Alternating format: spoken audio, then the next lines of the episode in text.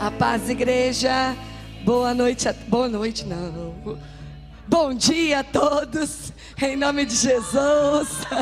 Zelinda. Podem se assentar.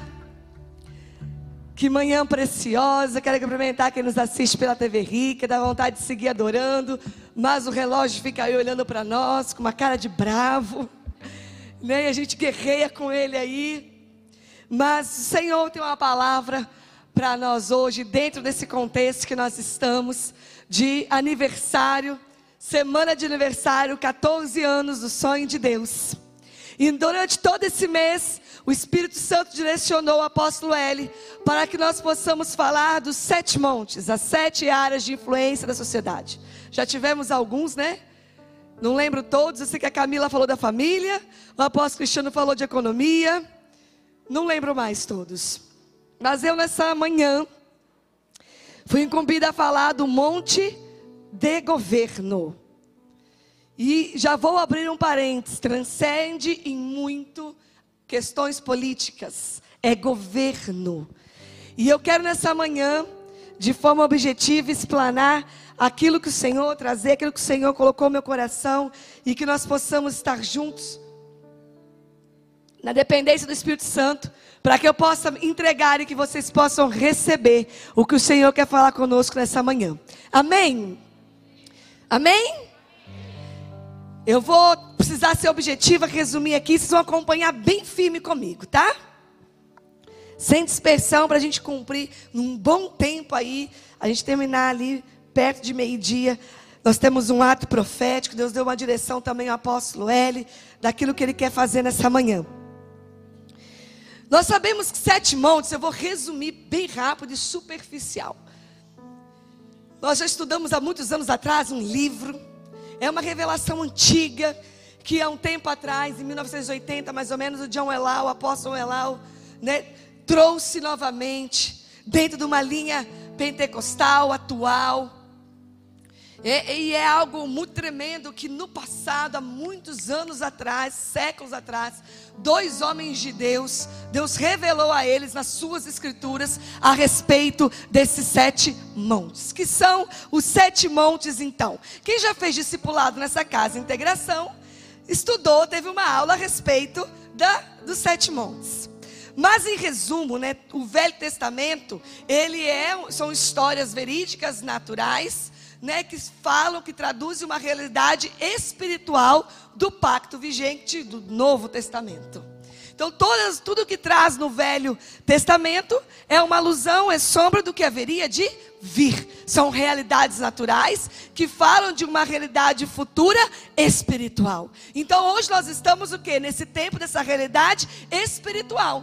Então, quando a Bíblia fala de guerras, de batalhas, naturais que aconteciam no Velho Testamento, está falando que? Das guerras, das batalhas espirituais que nós travamos hoje. E quando o povo, então, realidades naturais que apontam para realidades espirituais. Quando o povo chegou na terra prometida, não era somente entrar e possuir. Amém? Quando eles chegaram lá, Deus havia prometido, havia prometido. Mas quando eles chegaram lá, já haviam moradores, já haviam habitantes, já haviam povos que já estavam ali, né? É, eles já moravam ali, já estavam localizados ali, já tinham domínios daquela terra. Então não foi assim, ó, gente, chegamos. O Deus Todo-Poderoso não é o Deus de vocês, não, é só o nosso. Ele nos prometeu, dá licença, que agora isso aqui tudo é nosso. Foi assim? Não. Né? Deus havia prometido, havia prometido. Eles entraram na terra, entraram na terra, mas havia que possuir a terra. E possuir aquela terra ou aquelas terras demandou muita guerra e muita batalha. Deus deu vitória, eles possuíram aquela terra, mas foram anos de batalhas e anos de guerra. E essas guerras naturais por posse de território traduzem hoje as nossas guerras espirituais por posse de território. E eu vou falar destas guerras. E quando lá eles chegaram, havia então sete povos que ali habitavam e dominavam aquelas terras. Deuteronômio 7, versículo 1. Quando o Senhor teu Deus te houver feito entrar na terra prometida para possuí-la, Ele próprio expulsará de diante de ti nações muito mais numerosas do que tu. Os Hititas, Gigazeus, Amorreus, Cananeus, Ferezeus, Eveus e Jebuseus. São sete nações maiores e mais poderosas que tu. E quando o Senhor teu Deus entregá-las a ti, tu as derrotarás e as sacrificarás como anátema. Não estabelecerá com elas qualquer tipo de aliança. Fala assim: nenhuma aliança. Nem as tratará com piedade. Não celebrarás matrimônio com qualquer pessoa de lá. Não concederás tua filha a um de seus filhos, nem aceitará uma de suas filhas como esposa para teus filhos pois deste modo os teus filhos se afastará da minha pessoa para servir a outros deuses, e a ira do Senhor se inflamaria contra todo todos vós e rapidamente vos aniquilaria. Eis como deveis tratá-los: demolir seus altares, despedaçar suas estelas, colunas sagradas, cortar seus postes sagrados e queimar suas imagens de ídolo pois tu é um povo consagrado ao Senhor teu Deus. Foi a ti que o Senhor teu Deus escolheu dentre todos os povos sobre a face da terra, para seres seu povo querido, seu tesouro pessoal. Diga amém. O Deus mandou entrar, falou que tinha povo grande lá, sete nações, e todas elas mais poderosas do que vocês. Olha que forte. Mas eu, Senhor teu Deus, te darei a vitória sobre todas elas. E quando eu falar que eu estou dando a vitória, guerreia, porque vocês vão ganhar. E quando isso acontecer, façam isso. Sacrificem, sacrifiquem, mate, destruam, não tenham piedade. E ainda, não deixa que seus filhos se casem com eles. E nem suas filhas. Não façam, não entrem em matrimônio, não façam aliança, não tenham acordo com nenhum desses povos. Os expulse e governem sobre toda a terra que eu vos dei. Eles são grandes e numerosos, mas vocês são os meus escolhidos, tesouro precioso para mim. É tremendo, não é? Dá vontade de chorar. É um sistema poderoso. Fala assim, muito grande e muito poderoso. Não ouvi. Fala assim, eles são muito grandes e poderosos mas nós somos a nação escolhida do Senhor. Diga amém. Isso é a realidade natural que aponta a nossa realidade do Espírito hoje. Esses são os sete povos que traduzem sete potestades. Cada um desse povo, se você ler o livro, você vai entender. Cada um desse povo tinha uma habilidade que fala de uma área. Cada um, um povo desse era muito forte em economia, entende? Um povo desse ficava num lugar da onde via as estratégias do povo de Deus e anunciavam e gritavam, dando as más notícias para atemorizar. Representa o que? A comunicação hoje. É uma tradução. Esses sete povos, cada um tinha habilidades específicas que hoje remetem às sete principais áreas da sociedade. Então, para governar a terra, teve que expulsar aquele povo que era forte em economia. Para dominar a terra, teve que expulsar aquele povo que era forte em comunicação. Para dominar a terra, teve que expulsar aquele povo que era responsável pelas celebrações a outro Deus, aos outros deuses, a religião. E esses povos se habitavam no monte, no cume dos montes. Por quê? Por causa da força quando o povo de Deus chegou, ele estava embaixo? Não, ele estava em cima. Sobe aqui se vocês quiserem pegar a gente. Estratégia de guerra. Por isso que se fala das sete montanhas. Sete povos, numerosos, poderosos, com características específicas, habitando no cume dos montes. Mas esses sete povos foram expulsos pelo Senhor, destronados dos sete montes, e o povo de Deus habitou e possuiu aquela terra, a terra prometida. Amém. E hoje eu vou falar do gigazeu. Desses sete, coube a mim o Gigazeu, que atuava no monte, estava no monte de governo. Gigazeu significa o que ocupa terreno argiloso. Argila é o barro, né? É um material mole, composto de diversos minerais, a partir do qual se faz o vaso de barro. Por isso o Senhor dizia no Antigo Testamento que Ele é o oleiro e nós os vasos de barros moldados por Suas mãos. Gigazeus são os inimigos que afrontam a nossa alma, impedindo de ser moldada com humildade nas mãos de Jesus. Já começaram a entender a característica dos gigazeus? Um povo, gigazeus significa barro, agila, habitava em terreno arenoso, algo que não subsiste. Gigazeu representa esse espírito que afronta, os inimigos que afrontam a nossa alma falando assim: você, você é vaso de barro. Você vai governar o quê? Você é só barro. Você, ó, um sopro te leva. Olha a sua história. Olha que frágil a sua vida. Olha o fundamento. Olha a família que você veio. Olha a sua genealogia. Olha a vida que você teve até aqui. Você é barro. Olha o que você viveu até hoje. Quem é você para governar? Essa potestade atua, inflamando a nossa alma, atacando a nossa alma para que a gente não se permita ser moldado pela humildade, humildade de Jesus. Essa potestade atua na soberba. Gigazeu representa corrupção, uma vida corruptível que não se permite ser moldada. Não tem humildade para isso. Eu me basto, eu sou só um vaso, mas eu tive que vencer sozinho. Então, para me defender, para realizar, para acontecer, para vencer na vida, eu fiz isso com a força do meu braço. E aqui ninguém molda, não. Aqui ninguém molda, não. E aí eu não permito me esvaziar de mim mesmo para que a vida de Cristo tome forma em mim. Gigazeu atua com a soberba, porque o demônio que atua por trás desse principado é ele mesmo, Lúcifer. Cada atuação dessa tem um principado específico e uma unção ministerial específica que tá, tem a habilitação para destronar. E nesse monte, o monte de governo é Lúcifer. Quis no seu coração ser adorado, ser como Deus. É corruptível, se corrompeu, era líder de um terço dos anjos, se corrompeu, a palavra diz, porque quis ele ser adorado, ser como Deus, tinha sede pelo poder. Por isso, Lúcifer, ele mesmo, pessoalmente, atua no monte do governo. Uma, ele se corrompeu, ele tem uma natureza corruptível e tem sede por poder. Eu posso ser como Deus. Adorem a mim. Vamos nos rebelar? Porque eu mesmo sou um Deus. Vamos resumir essa história toda até aqui?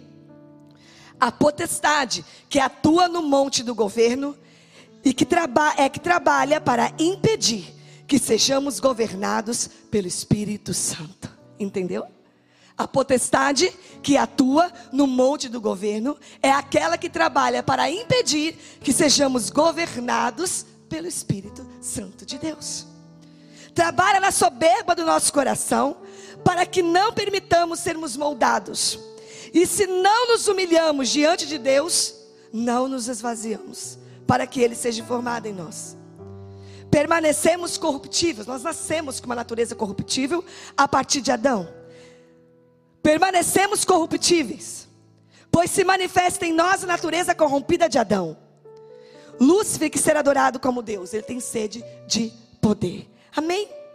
Isso é essa potestade que atua no monte de governo. Vocês permanecem cheios de vocês mesmos, cheios de soberba e altivez. Não permita ser vaso moldado na mão do Senhor. Não se esvazie de si mesmo.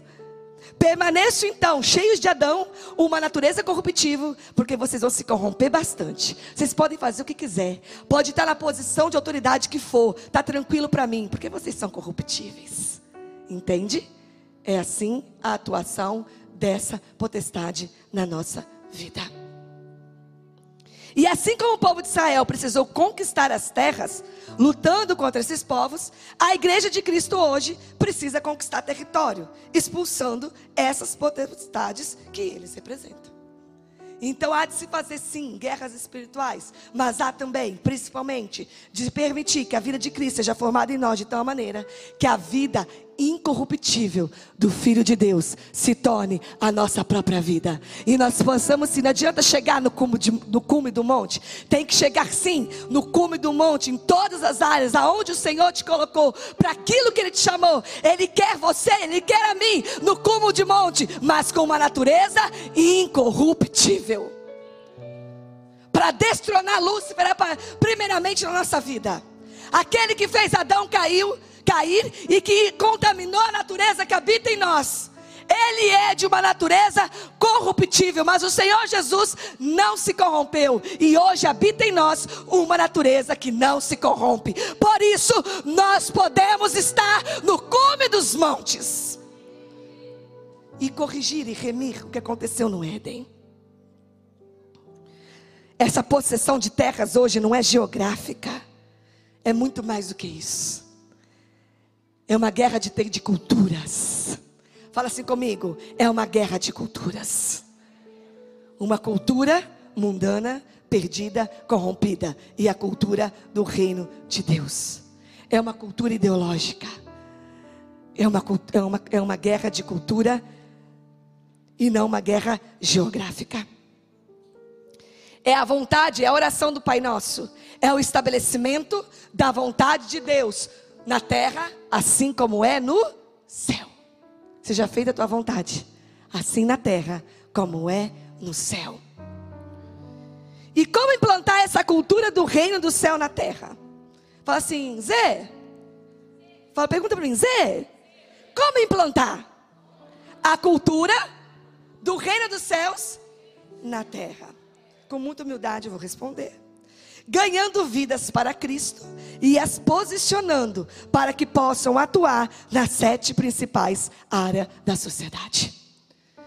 Esse ganhar vida para Cristo, ele é mais abrangente, é ganhar e é edificar. É elevá-las à estatura do varão perfeito que é Cristo.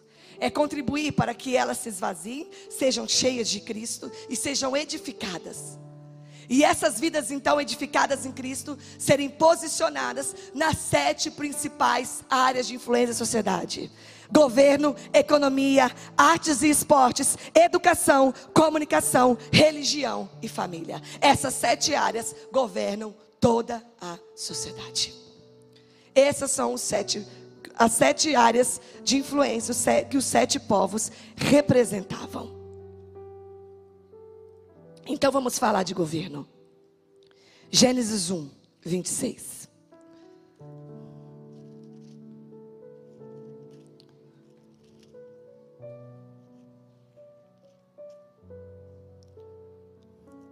Então Deus determinou: façamos o ser humano a nossa imagem, de acordo com a nossa semelhança. Dominem ele sobre os peixes do mar sobre as aves do céu, sobre os grandes animais e sobre todas as feras da terra, e sobre todos os pequenos seres viventes que se movem rente ao chão. Deus, portanto, criou os seres humanos à sua imagem, a imagem de Deus o criou, macho e fêmea os criou. Deus os abençoou e lhes ordenou: sede férteis, férteis e multiplicai-vos, povoai e sujeitai toda a terra, dominai sobre os peixes, sobre as aves, sobre os animais que se rastejam sobre a terra. Assim comigo: sujeitai e dominai. Deus criou todas as coisas, depois criou o homem. E quando ele criou o homem, ele fala: agora sujeite tudo ao meu governo, domine todas as coisas. Ele criou um ser à sua imagem e semelhança. Aqui, pleno dele, o pecado ainda não tinha entrado. E falou: é tudo seu, domine e governe sobre todas as coisas. Desde a criação do homem, o comissionamento da humanidade foi de sujeitar e dominar a terra. Um homem, uma humanidade cheia de Deus, de uma com uma natureza incorruptível, antes da queda de Adão. Nós sabemos que Adão pecou e contaminou a terra. Agora a terra vai produzir ervas daninhas. O pecado de Adão e Eva contaminou a terra. E aquele homem que foi chamado a abençoar, santificar, sujeitar e dominar a terra, exercer governo sobre todas as coisas, agora está caído em pecado, distante do Pai, distante do Criador. E Deus tinha dito a Adão: Adão, dá nome a todas as coisas. Está aqui. Você continua lendo, você vai ver. E nós sabemos que dar nome é dar destino. Deus criou e não deu nome, não. Ele falou: Adão, você decide o nome de cada coisa. Só que Deus não tirou de Adão essa possibilidade, esse comissionamento de dar nomes. Adão segue dando nome. Adão segue dizendo o que é belo, o que é feio, o que é bom, o que é mal, o que é ruim, o que é normal, o que é certo, o que é errado, o que é família. Adão segue dando nomes. Mas esse comissionamento Deus deu a um Adão com uma natureza incorruptível. Nós sabemos que a cruz remiu o Éden. Tudo que aconteceu no Éden, tudo que se perdeu no Éden, a cruz remiu. A vida eterna, a salvação, a natureza agora incorruptível, disponível a nós através da vida daquele que não se corrompeu e não pecou, o domínio, o governo, a sujeição. Tudo que se perdeu no Éden, a cruz remiu. E eu já preguei aqui uma vez: nós somos remidores da terra. Repita comigo: nós somos remidores da terra. A cruz remiu o Éden em tudo. E nós somos chamados a manifestar essa remissão. Nós somos remidores da terra. E como remidores dessa terra, na autoridade do nome daquele que não pecou, através da natureza incorruptível e do poder do nome de Jesus, nós podemos dar nomes. Fala assim: eu fui chamada, ou eu fui chamado. Fala, eu fui chamado a dar nomes. Eu vou insistir com vocês até o Espírito Santo gerar uma atmosfera nesse lugar. Nós estamos rompendo em algo, amém? Então nós somos chamados a dar nome. Deus pegou Adão pela mão e falou assim: Olha aqui tudo que eu fiz, dá nome, filho, é tudo seu. É isso que a Bíblia diz. Eu aqui fazendo algo mais romântico, mas, mas foi isso, a gente não sabe. Mas ele saiu com Adão pelo jardim, mostrando a criação e falou: dá nome a tudo. É o que o Senhor quer fazer conosco. Nos pegar pela mão, entre aspas, porque Ele habita em nós, mostrar a criação, e o que o Éden fez com a criação, e falar: filhos, deem nomes, tem nome de enfermidade, dá nome de cura. Tem nome de miséria, dá nome de prosperidade. Tem nome de doenças da alma, dá nome de libertação, de cura e de liberdade no espírito. Tem nome de limitação, dá nome de uma mente sem fortalezas, ilimitada em Cristo. O Senhor nos chamou a dar nome. Tem nome de vulnerabilidade, dá nome de proteção. Tem nome de medo, dá nome de ousadia. Tem nome de morte. Nós damos nome de vida. Nós mudamos os nomes. Fala aleluia. É aleluia mesmo. Nós podemos trocar os nomes. Tem nome de certo. Não, meu amigo, você está brincando. Isso aqui não é certo, não. Deixa eu te dar o nome certo disso aqui. O nome certo de família é isso. O nome certo é de relacionamento é isso. O nome certo de governo é isso. O nome certo para educação é esse. Dar nomes. Adão deu nomes depois de corrompido mas hoje há uma natureza incorruptível em nós. Se trata de ir no cume dos montes e dar nomes, novos nomes, nomes originais, o desenho original de todas as coisas. Dar nomes legítimos a tudo que Deus fez. Tudo que Deus fez tem um nome legítimo, um nome legal. Dar nome, filho de Deus nome, filha de Deus. Abre a tua boca na tua casa e dá um nome novo. Para essa pessoa que não entrega o seu coração a Cristo, ai, aquela pessoa tem um coração endurecido, troca o nome, coração quebrantado em nome de Jesus.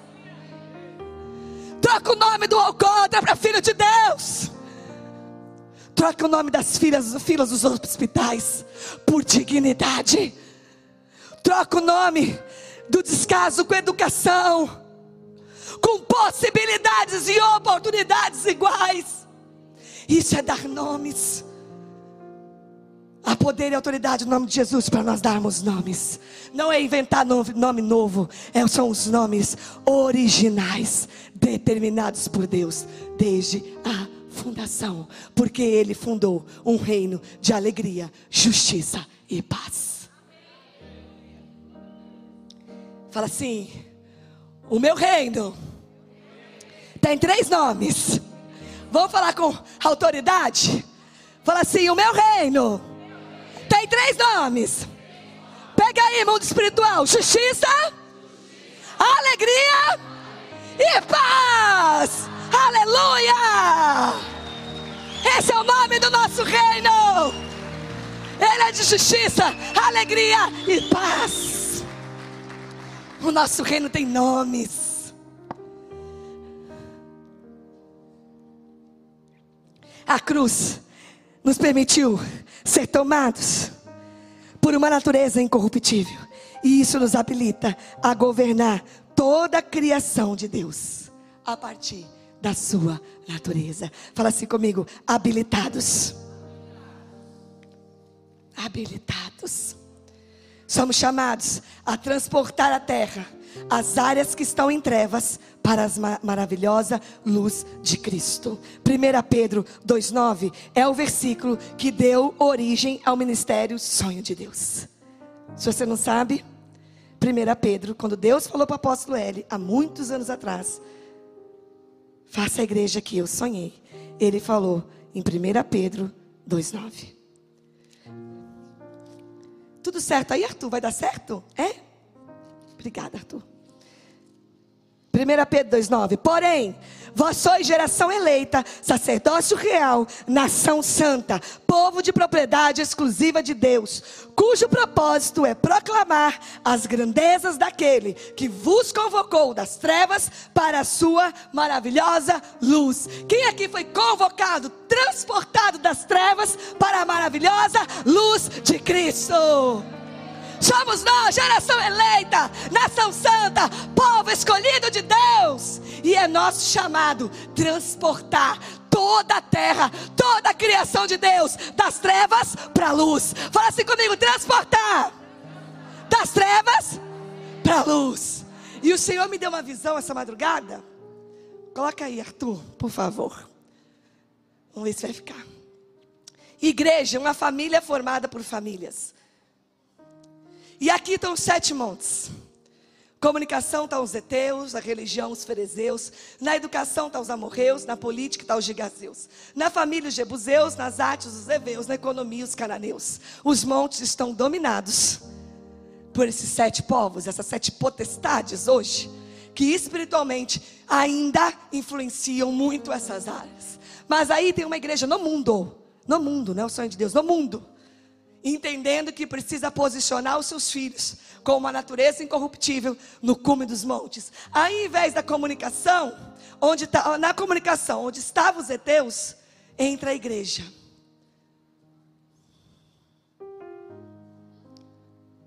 E onde estava na religião, onde estavam os fariseus, entra a igreja.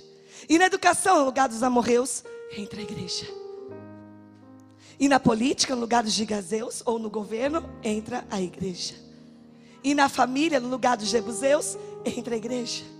E nas artes, no lugar dos heveus, está a igreja. E na economia, no lugar dos cananeus, está a igreja. E aquilo que estava em trevas, agora está em luz. Transportar das trevas para luz. Nós somos transportados das trevas para a luz. E é nosso chamado enviar pessoas, família de famílias, a igreja, para todas essas áreas, para que toda a terra seja transportada das trevas para a maravilhosa luz de Cristo. Quem aqui se sente habilitado a subir os cumes dos montes? Quem aqui se sente habilitado? Não responde com base na sua história, nem aquilo que você vê de você mesmo. O Deus, o Cristo vivo, habita em você. Quem aqui se sente habilitado? Amém. Nós todos em Cristo estamos habilitados. Precisamos permitir se esvaziar de nós mesmos, sermos edificados, para que não sobre nada de nós, porque Lúcifer quer que a gente chegue lá cheio de nós mesmos, assim como ele era. na presença de Deus, adorando. Ele quer que a gente, ele não liga da gente estar lá. Mas que a gente chegue lá cheio de nós mesmos. E que quando a gente chegue lá cheio de nós mesmos, a gente se corrompe. E aí a gente faz um trabalhinho sujo das trevas, que é ainda envergonhar o nome do Senhor e dar um mau testemunho. Ele não liga não da gente subir os cumes dos montes com uma natureza corruptível. Vou dizer mais, ele até ajuda. Ele até ajuda a gente chegar lá em cima, cheio de nós mesmos, para que a gente envergonhe o nome do Senhor e cause um estrago. Precisamos nos esvaziar de nós mesmos e deixar ser formada em nós uma natureza incorruptível, para que a gente possa chegar ao cume dos montes e aquilo que era trevas se transformar em luz. Amém? Você consegue se ver nisso? É difícil, né? Você consegue se ver nisso? Deus tem isso para todos nós. E nessa semana, eu creio que não é coincidência, essa palavra de governo com os 14 anos do sonho de Deus. No aniversário do sonho de Deus, Deus deu uma palavra. Que os sete primeiros anos foram de formação. Os segundos sete foram de capacitação. E agora entramos no terceiro ciclo de sete anos. E o Senhor disse que é um tempo de habilitação. Passamos pela formação, passamos pela capacitação e o Senhor agora disse: habilitados. Iniciamos um novo ciclo de sete anos. De sete em sete anos Deus nos dá uma palavra. E agora esse ciclo de sete anos vem com a palavra de habilitação. E o Senhor também disse que esse tempo será marcado por um êxodo. Eu vou ler uma palavra profética que foi Deus deu à profeta Tamires no dia do aniversário do sonho de Deus. E ela contextualiza completamente o que o Senhor está falando nessa noite. Se você não ouviu, se você já ouviu no, na quarta-feira, ouça de novo.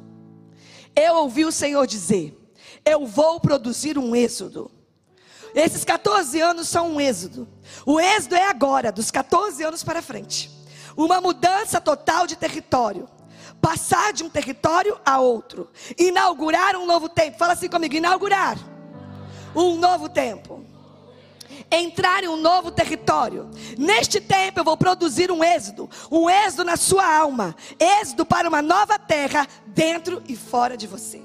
E ainda que gigantes tenham se apossado dessas terras, elas te pertencem como herança e você os expulsará. Um êxodo espiritual, diz o Senhor. É necessário percorrer alguns caminhos e atravessar alguns desafios para ir a esse lugar. Mas mexam seus pés, marchem rumo a esta terra para que o caminho seja rápido. Sejam obedientes à minha voz e sejam gratos. Vão, diz o Senhor. Não está distante como pensam. Vejam os campos, estão prontos para a colheita. Saiam do campo da escravidão, saiam do lugar que os prende e vão ao lugar de liberdade que eu vos prometi. Eu produzirei um êxodo na mente, nos pensamentos, na maneira de pensar e um êxodo comportamental, um êxodo na nossa visão. Um êxodo em suas casas, suas famílias, êxodos diários. Ouçam a minha direção, marchem, movam-se, não fiquem parados na terra da escravidão olhos atentos, limpos para ver o que eu tenho mostrado. Lhes dou unção de sacar, discernam os tempos, pois assim será mais rápido. Parem de se alimentar dos alimentos da escravidão, coisas da alma ferida, e passem a comer uma nova comida. Passem a se alimentar de um alimento saudável, que eu, Senhor, preparei para vocês nessa nova terra: leite e mel. Também não é mais tempo de um alimento do deserto que é o maná e as cordonizes, ou seja, um alimento de dúvida. É tempo de comer o alimento da terra prometida. Não um alimento do medo ou incerteza, mas um alimento de certeza daquilo que se vê. Um alimento que foi provido pela fé na visão. Vocês não sabem como essa palavra rasga minha vida nesse momento. Como essa palavra rasga minha vida. É muito profunda essa palavra. Depois você assiste de novo só esse trecho, você anota essa palavra na sua casa. Um êxodo que começa dentro de nós. Um êxodo das emoções feridas para uma emoção curada. De uma mente limitante, cheia de fortalezas pela nossa história, pelo nosso passado, por aquilo que a gente pensa em nós mesmos, para uma mente livre em Cristo Jesus. Um êxodo da desesperança para a fé, do medo para a ousadia, de uma visão turva para uma visão clara. Um êxodo de nós mesmos. Esse é o primeiro êxodo que o Senhor está fazendo. A habilitação passa por um êxodo pessoal, um êxodo interno. Deus falou assim: ó, expulsa esses gigantes que estão dentro de vocês. É isso que ele falou. Está cheio de gigante, expulsa você mesmo. Expulsa o gigante do medo. Do eu não posso, isso não é comigo, eu não tenho os diplomas necessários. Olha a minha família, olha a minha história. Faça um êxodo desses pensamentos e desses sentimentos. Permita que aconteça um êxodo do seu eu, da sua velha natureza, para que a vida de Cristo absorva você por completo. E isso nos habilita a manifestarmos o governo de Deus na terra. Um êxodo de nós mesmos. Fala assim: eu, chegou o seu tempo. Fala assim: êxodo para você. Fala assim: alma, cheia de mim mesma. Êxodo para você Bota a mão na sua cabeça. Mente limitada, preocupada, medrosa. Êxodo para você. Amém. Êxodo. Êxodo de nós mesmos. Para que a vida de Cristo nos absorva por completo. Governo é lugar de pessoas vazias de si mesmo e cheias de Cristo. Digam amém. E é tão tremendo que a estratégia de Satanás nunca muda. Isso não é tremendo, não, né? É tão tremendo, tudo eu falo tremendo. Mas a estratégia de Satanás nunca muda. E em Êxodo 8, 25, lá naquela confusão de vamos, não vamos, deixa o povo ir, não, deixa, não deixe, pragas. Na terceira praga, e o povo não ia, olha que não para Faraó não deixava o povo ir. E a coisa estava apertando, mal sabia ele que até a décima praga, lá na terceira, o Faraó teve um pensamento, ele teve uma estratégia. Olha a estratégia de Faraó. Êxodo 8, 25. Então Faraó chamou Moisés e Arão e lhe, e lhe propôs: Ide, portanto, e oferecei os sacrifícios ao vosso Deus, aqui mesmo em terras egípcias. Vocês entenderam? Olha, é o seguinte, nós estamos muito apertados. Já estamos na terceira praga. Porque eu não deixo vocês cultuar, eu não deixo vocês adorar, e por isso vocês querem ir embora. O Deus de vocês quer libertar vocês e está apertando a minha vida. Então, faz o seguinte, fica aqui eu deixo vocês adorar o Deus de vocês. A partir de agora, vocês continuam aqui, vocês são meus escravos, vocês trabalham para mim, mas vocês podem fazer culto, que legal. Foi essa a estratégia. Essa é a estratégia até hoje. Não precisa sair da escravidão, não. Pode ficar aqui. Eu deixo até vocês adorarem o Deus como escravos. Pode até ser salvos, aceitar o Jesus, mas permaneçam debaixo da opressão do sistema. Vocês podem até ir no culto de domingo, eu não proíbo, não. Vocês podem até ser evangélicos. Vocês podem até ter a vida eterna. Mas permaneçam aqui, debaixo do sistema de Faraó. A estratégia é a mesma. Fica aqui comigo, eu deixo vocês cultuar. Vocês podem ser crentinhos. Vocês podem andar com a Bíblia debaixo do braço. As portas da igreja podem ficar abertas, podem cantar alto. Vocês sabem que os governos, os políticos até gostam de vocês, que vocês ajudam bem. Pode ficar. Fica aí mas permaneçam subjugados pelo sistema de Faraó. Faraó representa um sistema corrompido que oprime o povo. Isso representa Faraó, um sistema opressor que dá alho poró, cebola, melancia em troca da liberdade. Tem alho poró, tem cebola, tem melancia, vocês não vão passar fome pode até cultuar o Deus de vocês, mas vocês são meus escravos, quem manda sou eu. Isso representa Faraó.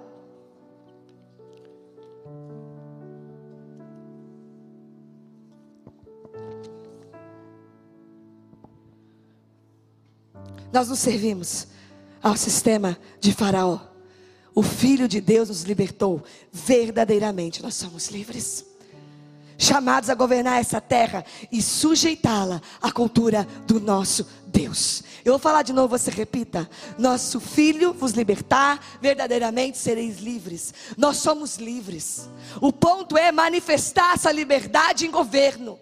O ponto é assumir uma posição de autoridade como livres.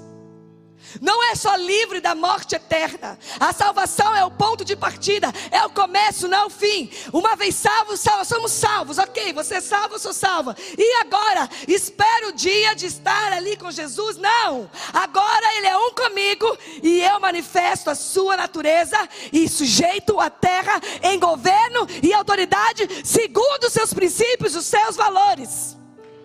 A salvação é a porta de entrada para isso a partir de uma natureza que não se corrompe. Fala assim comigo: não fui chamado a servir ao sistema de Faraó. Não fomos chamados a servir. Por isso que nós fazemos painel governo com jovens daqui a três anos todo mês. Por isso que nós estamos ativando pessoas para todas as áreas de influência. Por isso que nós temos estar no cume do monte. Senão não tem jeito. Você precisa da saúde pública, você vai lá com a sua xícara na mão, pedir a Faraó, me dá um remédio. Você precisa de escola para o seu filho. Você vai lá bater na porta e pedir, por favor, uma vaguinha. Um país com uma renda, um PIB bilionário, cheio de verba, e a gente lá, com a xícara na mão, tem uma vaguinha para o meu filho estudar. Tudo crente sujeito ao sistema de Faraó. Mesmo sendo livres, precisamos desfrutar. Vivemos debaixo do sistema de escravidão. Será que vai ter um leito no hospital? Será que vai ter uma vaga na creche do meu filho para eu estudar? Será? Livres, sujeitados por Faraó. Por isso nós precisamos estar no cume dos montes para promover justiça, alegria e paz. Quantos dizem amém? Entendem que é muito mais que política.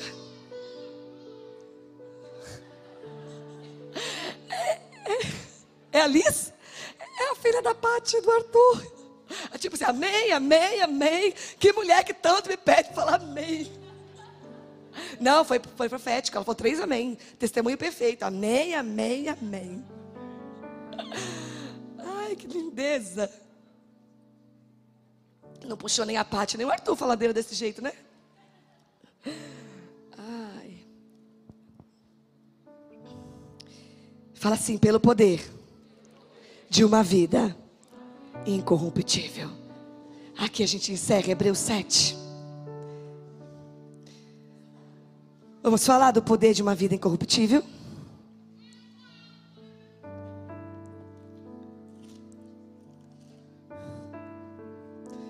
Versículo 1. Porquanto esse Melquisedeque, rei de Salém, sacerdote do Deus Altíssimo, que saiu ao encontro de Abraão quando esse voltava, depois de haver derrotado os reis, os abençoou. Se o louvor quiser começar a subir, para o qual também Abraão entregou o dízimo de tudo. Em primeiro lugar, seu nome quer dizer rei de justiça, em segundo lugar, rei de Salém, que significa rei de paz.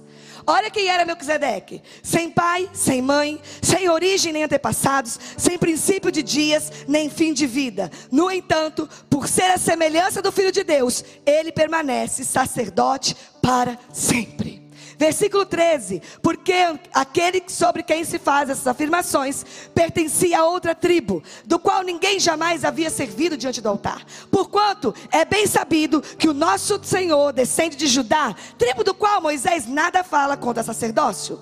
E este fato torna-se ainda mais claro com o surgimento de outro sacerdote, a semelhança de Melquisedeque não constituído segundo o decreto de um mandamento humano, relativo à linhagem, mas de acordo com o poder de uma vida incorruptível. Porque sobre ele está escrito: Tu és sacerdote para sempre, conforme a ordem de Melquisedeque. Diga amém. Melquisedeque foi a primeira pessoa que recebeu o dízimo, né? Abraão reconheceu Melquisedeque, um sacerdote, entregou dízimo. Primeira vez que se dizimou, ainda no tempo da lei. Não se fala mais nada sobre ele. Ponto. Quando chega aqui no Novo Testamento, Jesus é sacerdote segundo a ordem de Melquisedeque. Mas nunca se ouviu falar em sacerdócio, porque o sacerdote tinha que vir de não tinha, não era da tribo de Judá. Sacerdote vinha da tribo de, cadê os mestres? De Levi. Nunca se ouviu falar de um sacerdote oriundo da tribo de Judá. Então, como que o sacerdócio de Jesus é legítimo se ele é de Judá? Tribo da qual nunca o Senhor falou a respeito de sacerdócio. Ele é um sacerdote segundo a ordem de Melquisedeque. Como assim? Aquele lá Que Abraão dizimou? Sim. Mas quem é meu? Então vamos estudar. Vamos entender então. Ele não é de tribo nenhum, de tribo de Judá. Lá não tem sacerdote. É segunda ordem de Melquisedeque. Quem é esse cara? Sem mãe, sem pai, sem princípio nem fim de dia, sem genealogia. Não foi levantado por decretos humanos, nem constituído. Como que diz aqui? Semelhança ao Filho de Deus, sem princípio nem fim de dias. No entanto, semelhante ao Filho de Deus. Não constituído segundo decreto de um mandamento humano, nem segundo linhagem, mas de acordo com o poder de uma vida incorruptível. Fala assim, sacerdotes, como Melquisedeque, pelo poder de uma vida incorruptível. Não é da tribo de Judá, não, gente. Não é tribo de Levi, não, gente. Pode vir de Judá mesmo. Ah, mas quem é a Zelinda? Filha de qual pastor? Não, você não vai achar. Filha de qual empresário? Muito menos. De qual político? Ixi, muito menos. Quem é você? Vaso de barro. Quem é você? Não sei. Qual a história de Melquisedeque? Qual o diploma? Qual a linhagem sacerdotal? Em que escola de teologia? Não se sabe dizer. Mas ele é sacerdote. Jesus é sacerdote como ele é eterno, sem fim, não procura a sua linhagem natural. É pelo poder de uma vida incorruptível. Sabe como Jesus é sacerdote? Porque ele é como Melquisedeque, ele não se corrompeu. Não se tratou da tribo, não se tratou da linhagem, mas ele por 33 anos foi homem como nós e não se corrompeu. A ordem sacerdotal de Jesus é a mesma de Melquisedeque, é a mesma minha e a mesma sua, pelo poder de uma vida que não se corrompe. Que não se corrompe, porque Ele hoje habita em nós. Isso nos habilita. O poder de uma vida incorruptível acaba essas desculpas. Filho de quem? Neto de quem não? De ninguém mesmo. Estudou aonde? É aqui mesmo, na escola ali da esquina mesmo. Fez teologia aonde? Não, é aqui mesmo. É no Espírito Santo, na discipulada com a palavra, com os meus líderes. E eu não estou menosprezando teologia, acho muito importante. Ah, mas olha o passado, é esse mesmo. Você vai procurar, não precisa nem procurar que eu te conto. Eu fui isso, eu fui isso, eu fiz aquilo. É tudo verdade, você nem tem trabalho, eu mesmo te conto. Ah, passou por dificuldade, passei mesmo. Ah, errou, errei mesmo. Mas um dia, a ordem de Melquisedeque me encontrou.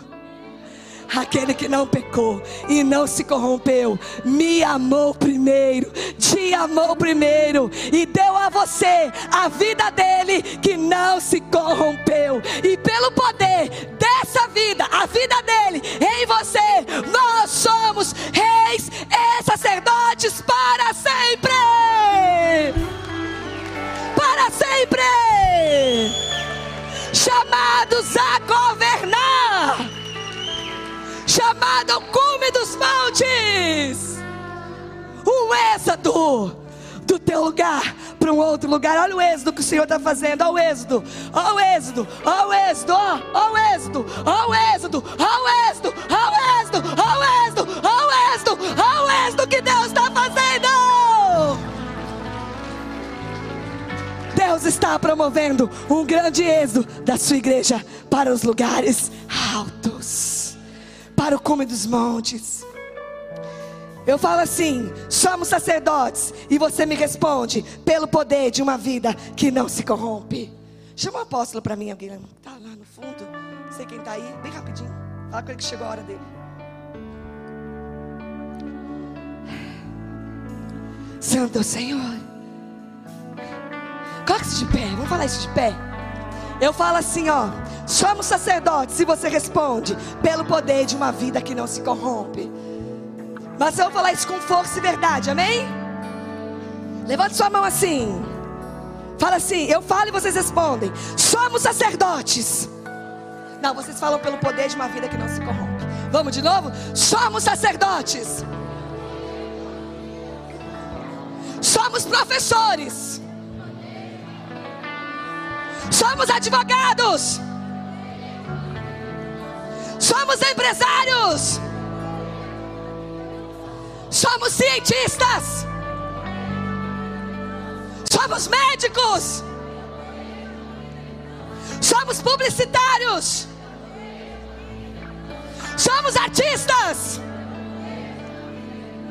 Somos profissionais. Somos família. Somos igreja. A vida de Cristo em nós. Aplauda essa vida. Aplauda essa vida. Nós demos nossa vida a Ele. Nós entregamos nossa vida a Ele.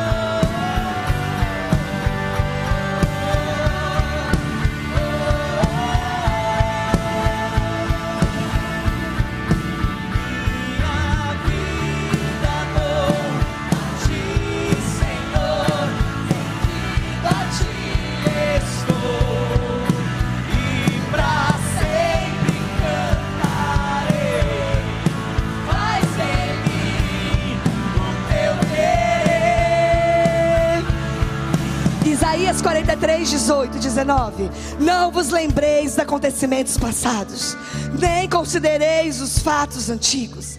Eis que estou fazendo algo novo que já está para acontecer. Não percebestes ainda? Porém, um caminho no deserto e rios no ermo. É um novo tempo. Não se preocupa se você não vê nada ainda. Serão caminhos no deserto e rios no ermo. É o poder do sobrenatural. Não os considereis mais as coisas passadas. Não é tempo mais de considerar fatos antigos. E a profeta Tamires teve uma visão. E essa visão, eu preciso do apóstolo L das coisinhas. E essa visão, enquanto o apóstolo L não veio, você vai indo minha vida dor. E essa visão, ela falou: Deus me deu uma visão de um lugar com aquelas fitas vermelhas de inauguração na frente. E ele trazia ao meu espírito: Eu inauguro um novo tempo. Entramos, foram sete, mais sete, entramos no terceiro ciclo de sete. E o Senhor diz: Eu inauguro um novo tempo. E nós vamos fazer esse ato profético. Nós vamos cortar essa fita de inauguração. Coloque aqui para mim, vocês fizeram? Eu pedi para colocar aqui. Inaugurando um novo tempo. Algo assim. Nós vamos fazer uma festa de inauguração. Quem já viu uma festa de inauguração? O que, que faz na hora do oh, vamos mostrar o que está lá atrás? Tá tudo lá escondido, tudo fechado. Aí coloca aquela fita vermelha, aquele laço. Acho que a fita não vai ser vermelha, não. E alguém vem e corta. Declarado, inaugurado. O Senhor deu uma visão ao profeta, inaugurando um novo tempo. E nessa hora, quem tem autoridade para isso é o apóstolo L. Ele vai cortar a fita e vai nos levar a um novo tempo em nome de Jesus. Amém? Pode vir a. Vem.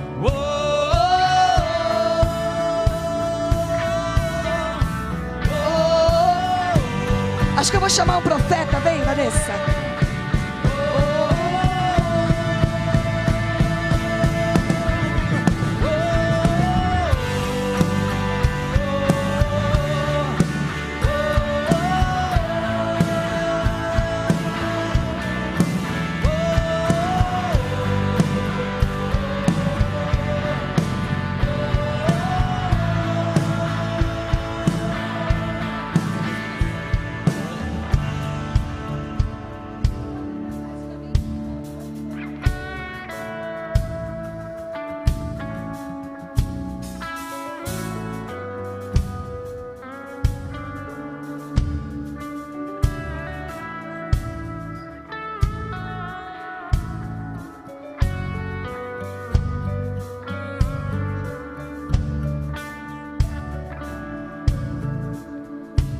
Tem pessoas que passam a vida inteira na igreja sem entender o papel da igreja.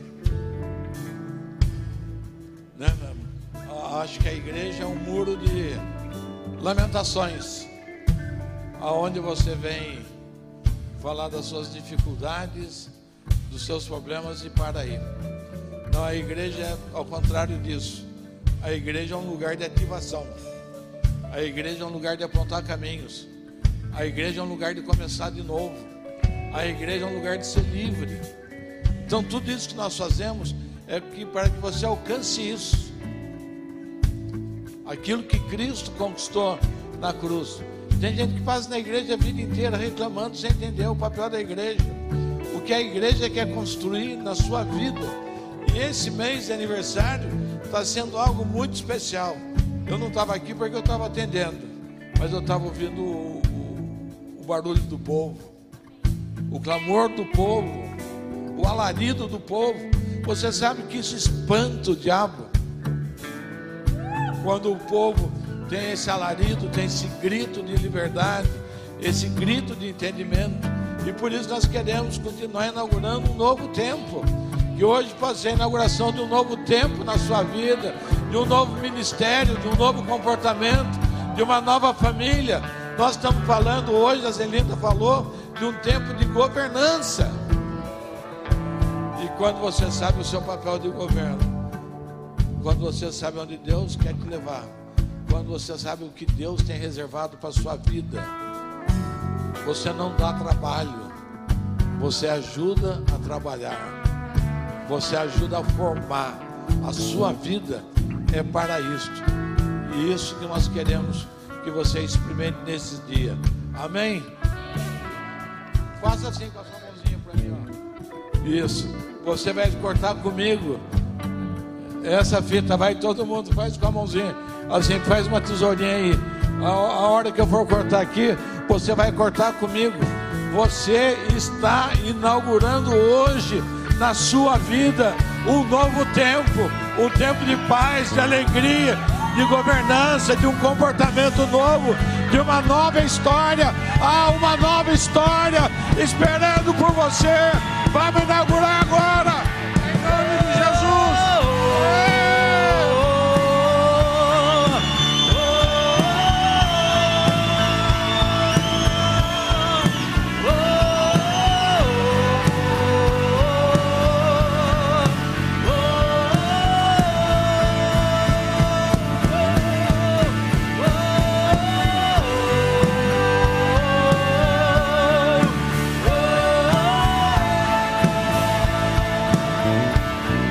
você descobre isso, nada te faz distrair.